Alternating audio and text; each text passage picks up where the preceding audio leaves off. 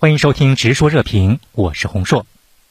随着新加坡政府即将改组它的外交政策走向，尤其是怎么来跟中美这两个大国打交道，也成为外界观察的一个焦点了。那在当前新冠疫情冲击新加坡的呃经济社会这样的一个背景之下，他会怎么来调整自己的外交政策？我觉得这个大国平衡他是会还会一直做这个，而且会持续很长时间。李显龙最近已经多次表示说，我们不想选边站。对吧？这选边站对我们都没有好处。当然，他这种平衡是一种动态的平衡。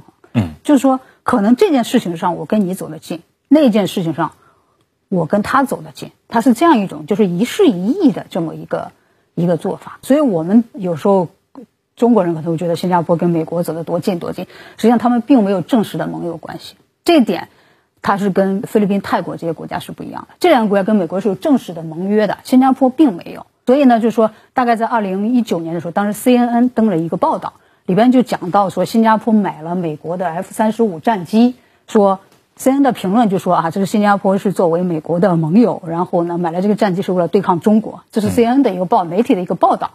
就这么一个报道，新加坡国防部还专门就是发函给 CNN，郑重的澄清，说我们不是你的盟友，然后我买这个也是不是为了对抗中国，我是为了。防卫，自我防卫。这是二零一二零一九年的时候的 CNN 的一个报道，新加坡国防部郑重其事的回应了这个报道，就他澄清我的我跟你没有那么近哦，我做这个事儿也不是为了对抗其他人，我是为了保护，仅仅是为了保护我自己，所以他自己是拎得很轻的，就是什么时候。所以，他不跟美国的关系不是我们想的那样，说啊，我就无原则的跟你走得很近啊什么的，不是这样。但其实，在二零一六年的时候，所谓的南海仲裁发酵的时候，新加坡当时他走的那一步棋啊，全世界都看到了。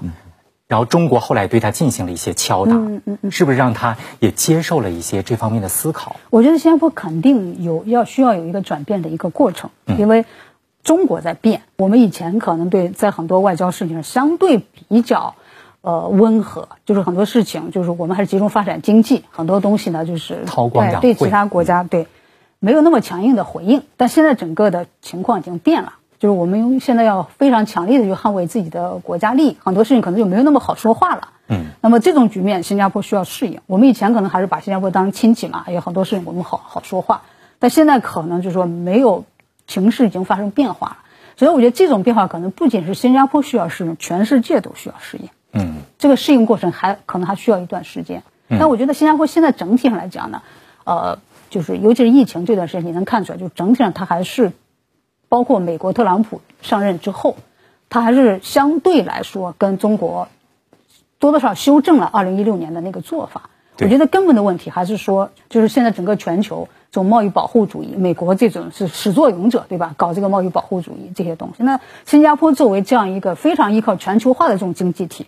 那它肯定不能跟这东西走在一块儿，它肯定是要拥抱全球化的。而我们中国现在就是旗帜鲜明的在支持全球化，嗯，所以它看到了自己的利益利益所在。所以对这个国家来讲，根本来讲就是跟你走走在一块儿，我有利益的时候，我就跟你走在一起。那下一任，呃。新加坡的这个领导人的接班人，他的对话态度啊，你有什么样的观察？我觉得就是您刚讲到新加坡总理的一个要求，其实可能还有一条就是普通话要很流利，因为这里个很现实问题，就是中国处理关系，你你语言上有障碍的话，当然是有很大的一个问题了。至于您说就是说下一代领导人怎么处理这个中美关系，这个他的几个几大原则，第一个当然就是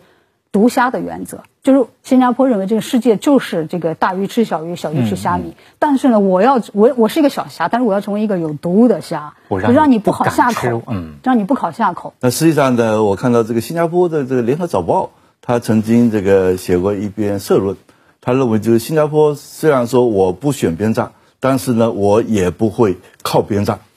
那他的意思呢，就是什么呢？选边跟靠边，我我想一想，这个有什么样的区别？靠边站就是说，你你们可以不把我当回事儿嘛，哎，对吧？然后就说我呢，可以在这个中美战略博弈当中，实际上我还可以起到一些作用。嗯，哎，比如说你们这个在全球的这个科技领域啊，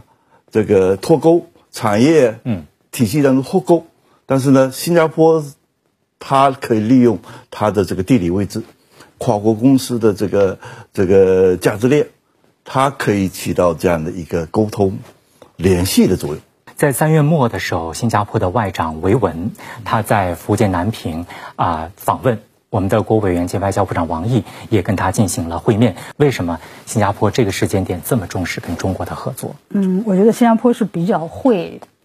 咱们用通俗的话讲，就是比较会来事儿的一个国家。就他很懂得在什么时候做什么样的事情。这段时间因为尤其疫情之下，那么中美在这个问题上的表现，大家也都看得很清楚了。新加坡实际上现在它这么一个经济体，它是需要。在这个防疫跟这个开放之间取得一个平衡，嗯，那么包括中美的博弈之下，他对拜登可能还要再观察一段时间。好，今天的内容就讨论到这里，感谢您的收听，我们下期再见。